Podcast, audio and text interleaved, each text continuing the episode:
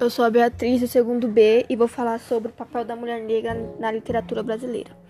O papel da mulher negra na literatura foi algo difícil de acontecer, porque nesse tempo, quem imaginava uma mulher negra ia escrever um livro contra o machismo e o racismo que era constante na época. Muitos livros de autores brancos, as mulheres negras eram retratadas como objetos e que serviam apenas para trabalhar e ter filhos. A mulher negra foi julgada por muitos, muitos anos que não sabiam ler e escrever. E foi que os nomes como o de Caroline Maria de Jesus, Maria Firmina dos Reis quebraram esse tabu e criaram obras antirracistas, preconceito e diferença social. Essas mulheres foi essencial na literatura brasileira.